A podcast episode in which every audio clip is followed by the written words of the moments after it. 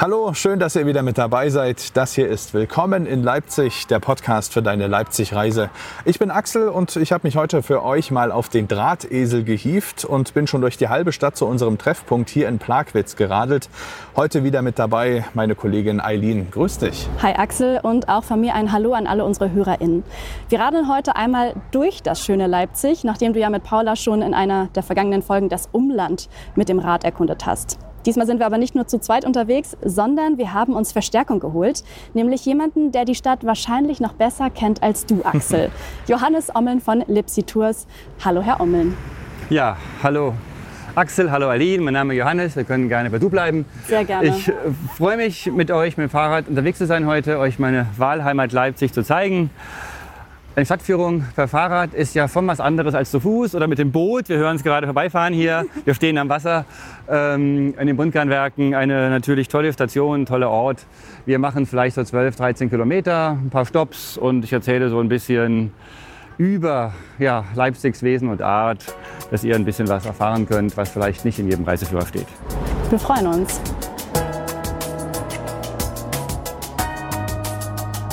Willkommen in Leipzig der Podcast für deine Leipzig-Reise.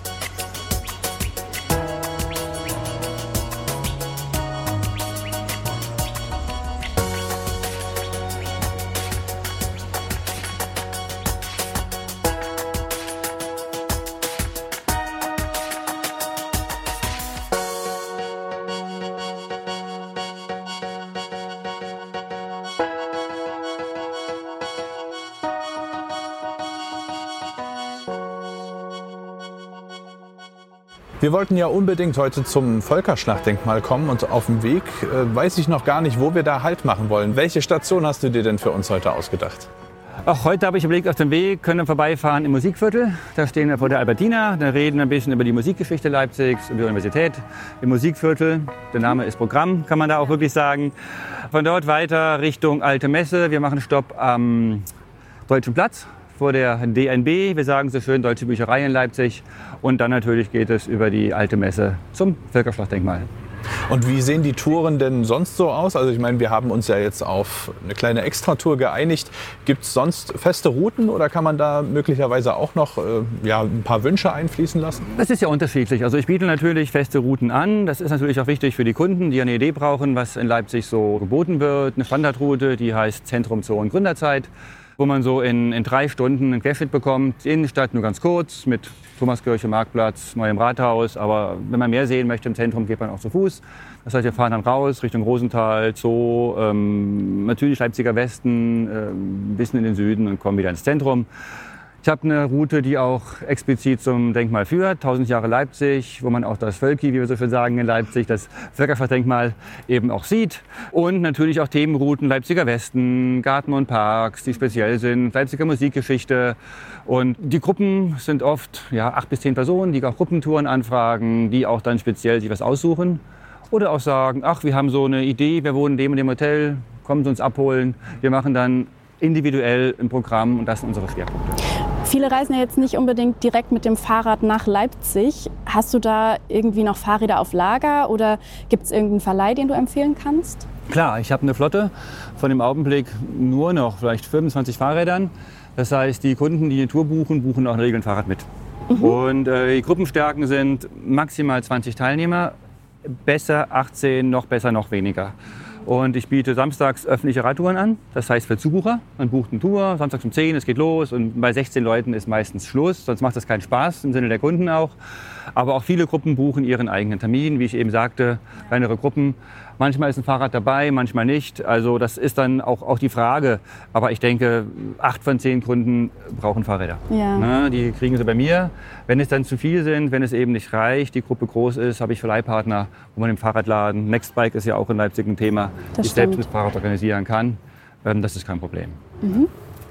Ja, und jetzt stehen wir ja schon tatsächlich an der ersten Station. Was gibt es denn äh, zu den, wie war der Name, Tuch? Buntgarnwerke. Buntgarnwerke. Ich war jetzt bei, bei Tuch. Äh, bei Tücher gab es hier weniger. Garne, Garne. Aus Garn macht man Tücher. Ja, ja Axel, dreh dich mal um. Schau mal nach ja. oben. Da steht Kammgarnspinnerei angeschrieben. Wir sind hier in Leipzig-Blackwitz, in einem großen Industriedenkmal, die ehemalige Kammgarnspinnerei Titel und Krüger. Äh, Das ist ein, heute ein riesiges Denkmal, also das größte Industriedenkmal Deutschlands. 100.000 Quadratmeter Geschlossfläche, 50.000 Quadratmeter Fläche überhaupt. Alles, was ihr seht, links und rechts über dem Fluss, hinter euch, war ein Unternehmen. Die haben angefangen mit einem kleinen Laden, sage ich mal. Der Titel äh, am Leipziger Marktplatz ist dann hier mit einer Dampffärberei, glaube ich, sogar an die Elster gezogen, ans Wasser. Ne, ist ja immer wichtig. Die Nonnenstraße, die hier, die wir gekommen sind, eben mit dem Fahrrad ganz kurz, ist natürlich ähm, die Erschließung gewesen. Und aus der Dampffärberei wurde eben dann hier eine der größten Spinnereien Deutschlands. Die wurden später verkauft von 1906 oder 7 nach Bremen, nach Delmenhorst genau, an die Nordwolle. Das soll jetzt hier ähm, nicht das Thema sein, wie die Firmengeschichte ist. Aber was man sieht auf jeden Fall ist natürlich ein gewaltiger Industriebau, der sich in der ganzen Ästhetik von den, von den heutigen Industriebauten entscheidet. Also man kann sagen Industriepalast. Das ist eine andere Zeit. Wir sind hier mitten in der Gründerzeit. Und Leipzig ist in der Gründerzeit wahnsinnig gewachsen. Also wo ich herkomme, war die Gründerzeit nicht so bedeutend wie in Leipzig. Gründerzeit heißt Gründerzeit. Blackwitz heißt Gründen. Nach 1871 eben, nach der Reichseinigung, wurde hier im Westen von Leipzig ganz klar auch mit dem Einfluss von Dr. Karl Heine als Projektmanager Kapital, Wissen, Menschen nach Leipzig gelotst, um hier Unternehmen zu gründen. Diese Kammgarnspinnerei ist nur ein Beispiel. Bekannt auch vielleicht die Spinnerei Leipzig. Heute das Kulturzentrum im Westen für Maler, Grafiker, Kreative und so weiter. Das war eine Baumwollspinnerei. Kammgarn heißt Schafwolle. Schafe werden gekämmt. Schafwolle hat ja Locken, sage ich mal. Ne? Also das heißt kämmen, dann spinnen. Und das war natürlich in Europa auch wichtig. Natürlich haben wir nie die Ausmaße von England erreicht hier in Deutschland, wo das viel früher anfing und man viel stärker industrialisiert war. Aber es ist ein gewaltiger Komplex, der hier entwickelt wurde. Und die Industriellen waren damals sozusagen die, die, ich will mal sagen, die herrschende Schicht, der neue Adel in der Gesellschaft. Das heißt, man hat auch so gebaut und den Stolz, den man hatte, als wir schaffen Arbeitsplätze, wir entwickeln neue Maschinen, wir bringen Kapital, wir schaffen Arbeit, wir machen die Gesellschaft weiter. Dieser Stolz ist dem Gebäude anzusehen. Und wenn man jetzt von außen das betrachtet, ist das tatsächlich sehr eindrucksvoll. Innen ist da jetzt aber nicht mehr viel Industrie da. Wie werden denn die äh, Gebäude heute genutzt? Das sieht ja, doch das ist natürlich privat aus. Ne? zwei Themen. Zum einen Ja. will ich mal zu Ende führen, mein Gedanke. Was außen toll aussieht, war innen überhaupt nicht schön früher. Mhm. Bedingungen für die Arbeiter, Arbeiterinnen hauptsächlich waren nicht gut. Ja. Und hier wurde produziert bis 1990 hinaus. Kurz nach der Wende war aber Nacht Schicht im Schacht. So muss man es sagen. Also mit der Wiedervereinigung hat sich der ganze Industriestandort Leipzig komplett gewandelt. Wie die ganzen neuen Bundesländer natürlich. Die gesamte Spinnereibranche ist ja weg aus Europa, alles in China, sage ich mal, muss man so sehen. Das ist die Realität. Das Gebäude war natürlich klar erhaltenswert, denkmalgeschützt und wurde dann Zug um Zug saniert. Wichtig für Plagwitz war sicherlich die Expo 2000. Als Partnerstadt Hannovers und Außenstelle für Expo haben wir ich glaube, 22 Projekte gehabt, Einzelprojekte, die den Wandel vom Industriestandort zum Wohn- oder Standort begleiten sollten oder anstoßen sollten. Natürlich kann so Projekte können die Infrastruktur, Straßen, Wege, Brücken, Spielplätze machen, aber Privateigentum wie Gebäude und weiter muss ein bisschen saniert werden, eigentlich aus privater Hand. Hier war lange auch die Frage, machen wir Gewerbe hin, wie es war, oder machen wir Wohnbebauung? Das sehen wir gerade hier hinter euch. Es gibt hier die beiden Gebäude mit den braunen Fenstern und den grünen Fenstern. Ja. Das ist braune Fenster Gewerbe, grüne Fenster Wohnen. Das war in den 90er Jahren ein Experiment. Was funktioniert? Und die ersten Stimmen, die gesagt haben, Wohnen in Plagwitz natürlich, da haben andere gesagt, auf keinen Fall, das ist gar nicht möglich. Wir haben eine Stadt, die schrumpft hier am Wasser. Heute unvorstellbar. Warum ist da Ja. Gewerbe? Äh, warum sind da keine Wohnungen drin? Ne? Es hat sich in den letzten 20 Jahren total geändert in Leipzig. Und ähm, dann kam in den Nullerjahren die Sanierung auf der anderen Seite des Flusses, auch Wohnungen. Und dann in den Zehnerjahren, glaube ich, wurden dann fertig, 2013, bitte nicht festnageln, ich habe es jetzt gar nicht so genau im Kopf, wurden hier die Wohnungen fertig in, in diesem Block, ähm, direkt am Wasser. Mit, schaut mal vor, hier links wunderschön die Balkone über dem Wasser. Das war auf der anderen Seite noch vom Denkmalschutz verboten. Da hat man das im Erdgeschoss hinbekommen. Und auf der oberen Seite dann auch zurückliegend Lodgen gebaut, weil man die Außenfassade natürlich dieses tollen Gebäudes mit Backstein und diesen schönen weißen Wändern, Fensterbändern aus Sandstein nicht zerstören möchte. Okay, wollen wir das gute Wetter noch nutzen? Es soll ja später noch regnen und zur nächsten Station fahren. Gerne, gerne. Super. Das soll ja erst nachmittags regnen. Na, das werden wir doch schaffen. Zudem bin ich Berufsoptimist. Es regnet nie den ganzen Tag. Sehr gut. Na dann schwingen wir uns mal auf. Du fährst jetzt hier mit so einem schicken Lastenrad. Hast du das sonst auch bei den Touren immer dabei? Nee, habe ich nicht dabei. Nur heute mal Normalerweise habe ich es heute dabei, weil ähm, ich das andere hat einen Platten und ein anderes hat die Schaltung kaputt und andere Räder habe ich gerade gesagt. Ich war zu spät, ich nehme das, was da steht. Ja, das ist Jetzt aber nicht auch mehr ganz in schön. den Keller noch ein Fahrrad holen. Lastenrad ist super, auch im Alltag. Ja. Ähm, ich fahre damit sehr viel, aber nicht bei den, mit den großen Gruppen, weil das die Gäste vielleicht verstört. Ja. Also einfach Hintergrund, das ist für die Gäste ein bisschen, ein bisschen verstörend dann. Aber ist ganz praktisch, da können wir unsere Hörerinnen und Hörer einfach bei dir vorne in den Korb legen und nehmen sie mit. Ja,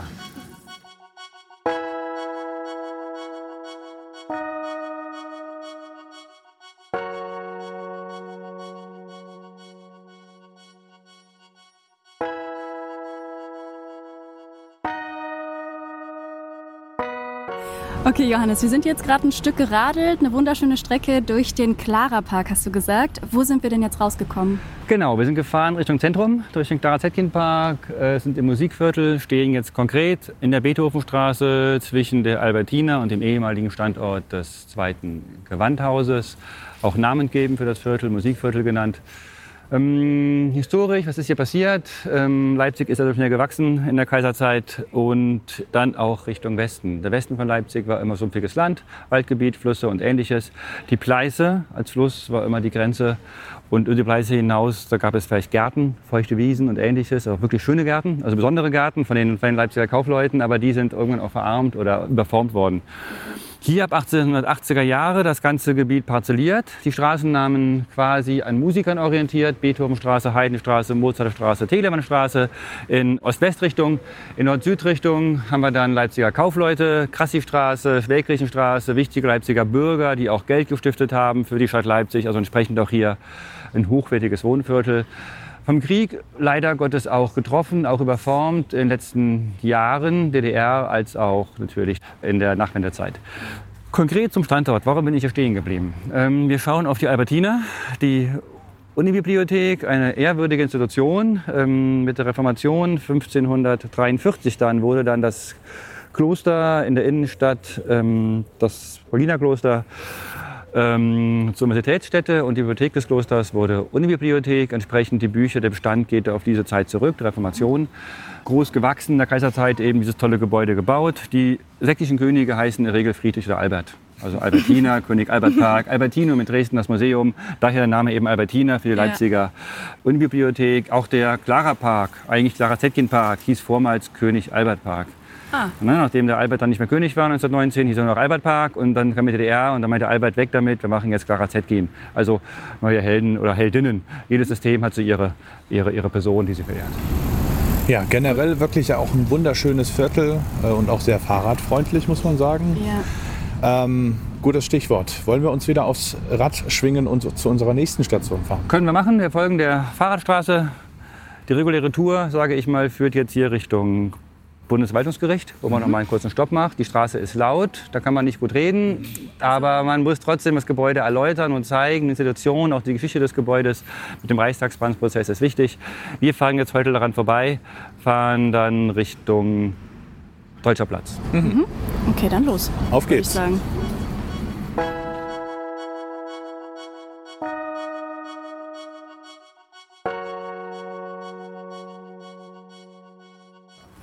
Na super, jetzt sind wir hier am Deutschen Platz. Deutscher Platz, danke viele, was ist das denn hier? Ich sage immer das Tor zur Messe. Ähm, die Messe kommt dann quasi weiterfahren, die alte Messe und dann das Völkerschrottdenkmal. Auch die Straße, die wir eben gefahren sind, die Straße des 18. Oktober als große Achse, ursprünglich gedacht vom Völkerschrottdenkmal, über die Messe, über den Deutschen Platz bis zum Rathausturm, neuen Rathaus, also an, nicht zum alten Rathaus auf dem Marktplatz. Städtebaulich eine besondere Anlage und hier hat man dann, sage ich immer, es ist der Stopp, wo es um das Thema Buch geht. Die DNB, Deutsche Nationalbibliothek, hat hier ihren Sitz. Das Stammhaus ist hier in Leipzig. Das ursprüngliche Gebäude sehen wir dort. Erweiterungsbauten, der neueste hier, die Form eines liegenden Buches. Schaut mal, hier liegt quasi ein Buch auf der Straße. Dahinter die weißen Magazintürme aus den 80er Jahren. Also ich sage mir, hier liegt das deutsche Gedächtnis. Ja. Das gleiche haben wir auch in Frankfurt-Main. Deutschland war geteilt. Das heißt, 1945 bis 1990 wurden die Bücher getrennt gesammelt. Jetzt werden sie gemeinsam doppelt gesammelt. Alles, was in deutscher Sprache erscheint, äh, wird hier in Leipzig in einem Exemplar abgegeben. Promotionen hier auch, Zeitschriften, digitale Medien und bei uns auch Noten jetzt ganz neu ist es nicht. Das Notenarchiv ist aus Berlin nach Leipzig gezogen mit der Öffnung des Neubaus. Ich weiß gar nicht, wann das war. Es geht Zeit rast so schnell. 2017, 18, ich weiß es wirklich nicht. Es, ja. es, geht so schnell rum, ich weiß es nicht mehr. Leipzig und die Bücher ist ein großes Thema. Der Börsenverein des Deutschen Buchhandels wurde 1828 in Leipzig gegründet, ist jetzt in Leipzig. Die Buchmesse äh, in Frankfurt. Die Buchmesse in Frankfurt ist natürlich jetzt größer als die in Leipzig. Leipzig hat sich gut erholt und hat auch, glaube ich, ein konsumentenfreundlich, nutzerfreundliches Format entwickelt, was Frankfurt so als Buchmesse mit dem Händler oder dem Verleger entspricht. Äh, ein bisschen andere Formate. Ähm, auch das junge Publikum, Thema Manga und so weiter, wird in der Buchmesse Leipzig sehr gut positioniert. Ja. Das ist schon toll. Aber wo kommt das her? Leipzig war die deutsche Stadt der Bücher. Ne? Also jeder kennt Brockhaus, jeder kennt ähm, natürlich Reklamverlag. Mhm. Das sind die beispielsweise große Verlage, auch die Notenverlage, Edition Peters, Beikopf von Herschel, das sind die alten Notenverlage, das sind die ältesten Notenverlage der Welt. Die kommen aus Leipzig. Und das geht zurück auf die Messe, auf die Buchstadt Leipzig, aber auch natürlich den freien Geist in der Stadt. Das fing natürlich andere Informationen und die Bibelübersetzungen und so weiter und so fort. Aber Leipzig wurde zu einem wichtigen, dem wichtigsten Standort des Buchhandels im Rahmen der Messe. Regen ist vom 17. Jahrhundert, ja. 18. Jahrhundert. Und daran anliegen kamen die Verlage, kamen die Drucker, da kam die Industrie man sagte zu der Zeit VEB, Polygraphische Industrie. Also alle Unternehmen, die mit der Buchherstellung zu tun hatten, waren in Leipzig. Und das ist natürlich stark verschwunden, hat zwei Gründe. Einmal der Zweite Weltkrieg an sich, im Osten der Stadt Leipzig, das grafische Viertel, wie es ja noch heißt, wurde bombardiert sehr stark, sehr wahrscheinlich auch bewusst. Und was man halt sagt, wenn wir die Bücher zerstören, nehmen wir dem Volk die Seele, ja. Identität. Das ist ausgebrannt. Dann natürlich kam der Russe, wie man so schön sagt. Ähm, Leipzig lag dann aufgrund des Potsdamer Abkommens, obwohl es von Amerika befreit wurde, im Osten. Das heißt, die Amerikaner haben wirklich die Verleger und die Bücher mitgenommen nach Wiesbaden wurde, und nach Frankfurt, um den freien Geist, die freie Sprache, das freie Wort auch möglich zu lassen. Das heißt, viele Verleger, viele zogen nach Westdeutschland, weil sie ganz klar war, Verstaatlichung, Zensur, das wollen wir nicht. Mhm. Natürlich ist Leipzig immer eine Stadt der Bildung und des Buches geblieben. Und durch die Wiedervereinigung sind manche Verlage kamen auch zurück. Und es ist ganz klar, aber der, der, große Standort ist nicht mehr so, wie es heute war, weil Frankfurt-Main eben auch als Messestadt, auch als Buchstadt gewachsen ist. Mhm. Dennoch hier eine Institution, die das ganz klar zeigt. Auch der gebürtige Frankfurter und leipziger Student Goethe ist vorne als Büste, als Vater der deutschen Dichtung und Sprache vielleicht, wenn man nennen möchte, was Dante ist äh, für Italiener, ist Goethe für uns in Deutschland hier, hier als Büste verewigt eine wichtige Institution. Jetzt haben wir vor zwei Bibliotheken gestanden. Das ist vielleicht auch nicht immer so Standard bei Natur, aber ähm, es ist mir trotzdem wichtig, dass man eben auch, auch, auch, die Bildung, wie auch in Leipzig, einen ganz, ganz hohen Stellenwert hat als Bürgerstadt, dass man die auch vielleicht ein bisschen auf so einer Stadtführung bemerkt und auch mitnimmt. Mhm. Das war jetzt Station 3 von 4. Jetzt wollen wir zum großen Finale, zum Völkerschlachtdenkmal. Genau, wir fahren zum Völkerschlachtdenkmal, wir fahren über die alte Messe. Hier ist gerade Baustelle, passt mhm. bitte auf. Man muss den Radfahrer auch ein bisschen warnen und mitnehmen. Endlich mal wieder eine Baustelle. Ja, ähm, vor dem Leipziger.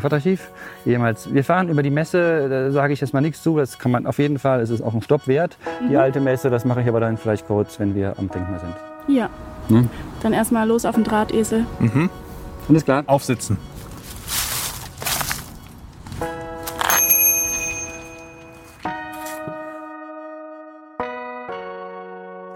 Okay, ja, wir stehen hier vorm Völkerschlachtdenkmal von den Leipzigern liebevoll Völken genannt. Ältere Leipziger finden das auch gar nicht gut, Jüngere kennen es oft gar nicht anders.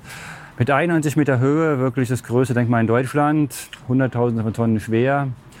Mit Zahlen und Fakten kann man hier wirklich um sich werfen. Auch die Anzahl der Stufen ist immer sehr umstritten. Andere sagen 500, äh, 365, zählt man innen, zählt man außen. Schulklassen kann man immer hochjagen und zählen lassen, kommen oben verschiedene Ergebnisse an. Aber hier zum Denkmal. Ähm, die Völkerschlacht war im Jahr 1813 und war wirklich ein Ereignis, was bis heute Nachwirkungen hat für Europa. Das Denkmal selbst wurde 100 Jahre später erst eingeweiht, 1913 zum 18. Oktober. Es ist der Tag, der eben auch in Leipzig, sage ich mal, gefeiert wird, oder feiern ist das falsche Wort, aber halt an dem der Völkerschlacht gedacht wird. Auch die Straße des 18. Oktober, die eben gefahren sind, ist namengebend. Die Völkerschlacht war die größte Schlacht der Weltgeschichte. 550, 60.000 Soldaten kämpften hier. Napoleon gegen den Rest der Welt kann man es salopp formulieren. Es stimmt nicht ganz, denn auch die Sachsen zum Beispiel waren Verbündete Napoleons, die Polen waren Verbündete Napoleons, die Rheinbundstaaten. Die Gegner Napoleons waren salopp formuliert Österreich, Russland und Preußen. Die Völkerschlacht war einzigartig, weil ich glaube, in keiner Fach der Weltgeschichte sind so viele Menschen in so wenigen Tagen gestorben. Es gibt diese brutalen Kämpfe im Ersten Weltkrieg, es gibt diese Kesselschlachten im Zweiten Weltkrieg, es gab einen Atombombenwurf auf Nagasaki natürlich. Aber 100.000 Menschen in zwei, drei Tagen mit Pistole und Gewehr und Bajonett, das ist schon was Beeindruckendes oder was Schreckliches, an das man immer denken soll. Mhm. Kannst du was dazu sagen, wie das errichtet wurde, weil das so unglaublich groß ist? Und so? Ja, es ist ein, ein Musterbau. Es fand auch im, im, im, Jahr der Einweihung eine Baumesse statt. Die alte Messe, die wir eben durchquert haben im Fahrrad. Die technische Messe, wie sie davor hieß, war früher Gelände einer Bauausstellung. Das Gelände ist eigentlich ein Zementbau. Stampfbeton. Ja. Der Gelände kommt aus Beucher, nicht weit weg von Leipzig. Im Osten der Stadt liegt Beucher mit der schönen Kirche über dem Steinbruch. Ah, stimmt. Da kommen die Steine her. Baustelle war auch sehr modern, war eine Musterbaustelle mit durchschnittlich nur 40 Arbeitern, das ist nicht viel. Man hat eben auch die neuen, neuen Methoden wie Elektromotoren und so weiter, Seilbahnen, Seilzüge angewendet. Wenn ich mich recht erinnere, ist auch nur eine, ein Lebewesen ums Leben gekommen, ein Pferd. Das heißt, es kam kein, kein, kein Arbeiter mhm. groß zu Schaden, was damals auch, wir reden hier von einer ja, Baustelle ja. im späten 19., frühen 19. Jahrhundert, eine Besonderheit war. Mhm. Das ist auf jeden Fall ein sehr geschichtsträchtiger Ort, an dem wir jetzt gerade stehen. Man fühlt sich auf jeden Fall sehr klein im Vergleich zu diesem riesigen Denkmal. Ich sage an dieser Stelle schon mal vielen Dank dir, Johannes. Danke, dass du uns hier sicher hergebracht hast mit deinem Fahrrad. Dankeschön. Ja, auch von mir ein ganz herzliches Dankeschön. Mich interessiert nochmal, vielleicht auch für unsere Hörerinnen und Hörer, äh, wenn ich mit dir auf Tour gehen will, mit wie viel Vorlauf sollte ich mich denn bei dir am besten noch melden? Das ist unterschiedlich. Also ich mache natürlich nicht alle Touren selbst. Ich habe natürlich auch Honorarkräfte, die für mich arbeiten, ähm, auch tolle Menschen mit tollen Persönlichkeiten, die auch sehr individuell und sehr schön ihre Stadt, in der sie leben, näher bringen den Gästen. Ja, zwei, drei Wochen sind schon mal gut. Und wenn es dann, es ist ja immer so, an manchen Wochenenden ist gar nichts, an manchen Wochenenden kommen 20 Anfragen auf einmal. Mhm. Also das ist so, das kann man nicht steuern. Es nee. kann, manchmal klappt es spontan, auf einen Tag später, einen Tag vorher, aber es macht schon Sinn, sich, sich rechtzeitig, frühzeitig äh, eine Tour zu buchen. Wie kontaktieren wir dich da? Am besten über E-Mail, das mhm. ist mir am liebsten. Ich mag kein WhatsApp, also ich mag, ich, man muss es ja, aber wenn ich eine Buchung, eine Buchung vornehme, hätte ich gerne E-Mail. Das kann man das System anlegen. Oder halt über die Homepage, da gibt es ein Kontaktformular, auch eine Buchungsseite, wo man eben sich bei den, an den Touren dann ähm, orientieren kann. Unter welcher Adresse finden wir die Homepage? Genau, das ist www.lipsitours.de, Lipsi Ludwig Ida, Paula Zeppelin Ida und dann tours.de. Das kann man finden. Mhm. Dann wollen wir abschließend noch die Frage stellen, die wir allen Menschen in unserem Podcast stellen. Wie sieht denn dein perfektes Wochenende in Leipzig aus? Oh, also natürlich Fahrradfahren. Also wenn es regnet, dann nicht. Aber ich fahre gerne Fahrrad mit und ohne Gäste. Also eine Radtour gehört schon dazu. Gerne auf dem Rennrad. Mhm. Auch mal ein paar Stunden raus. Wo am besten hin? Das ist unterschiedlich. Ja, ich bin viel im Süden, im Südwesten raus. Äh, Richtung Mulde ist es schön. Die, hinter dem die Tagebaugebiete sind hübsch, aber dann irgendwann auch zu nah. Mhm. Muss dann eine weitere Runde machen Richtung beispielsweise Frohburg, Wechselburg, an die Mulde, schön Altenburg. Das ist schön. Das sind aber dann 120, 30, 40 Kilometer. Aber es ist schön. Ja, dazu fehlt meistens die Zeit, denn ich verbringe ja auch sehr gerne Zeit mit meinen Kindern und meiner Frau. Also entsprechend muss man manchmal zum See fahren. Ähm, ideal ist es, man hat was geplant, man geht äh, kochen. Also man kocht dann schön, isst gemeinsam und macht einen schönen Ausflug. Also alles sehr naturbelassen für dich, ein schönes Wochenende. Viel, viel draußen, viel auf unterwegs. Fall. Auf jeden Fall. Cool. Ja, also danke nochmal. Äh, ich würde sagen, wir nähern uns dem großen Bauwerk jetzt noch ein Stück. Mhm. Mhm. Alles klar. Dann lieben Dank und ja, vielleicht sehen wir uns ja nochmal bei Natur. Ja, sehr gerne. Danke dir. Tschüss.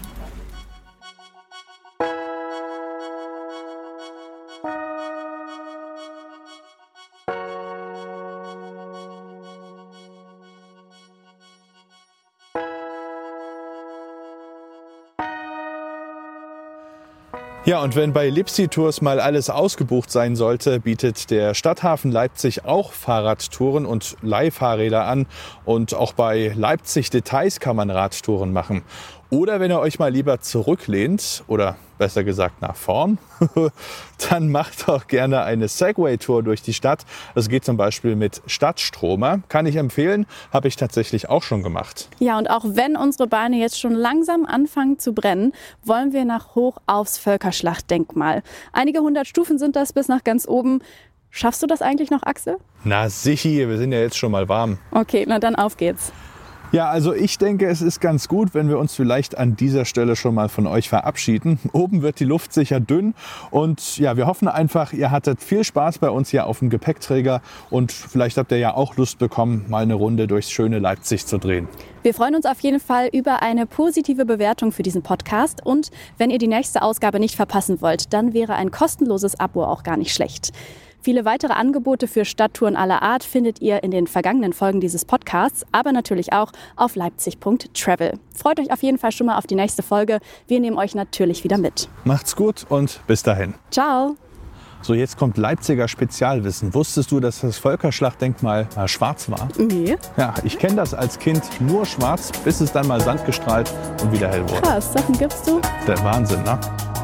Willkommen in Leipzig. Der Podcast für deine Leipzig-Reise.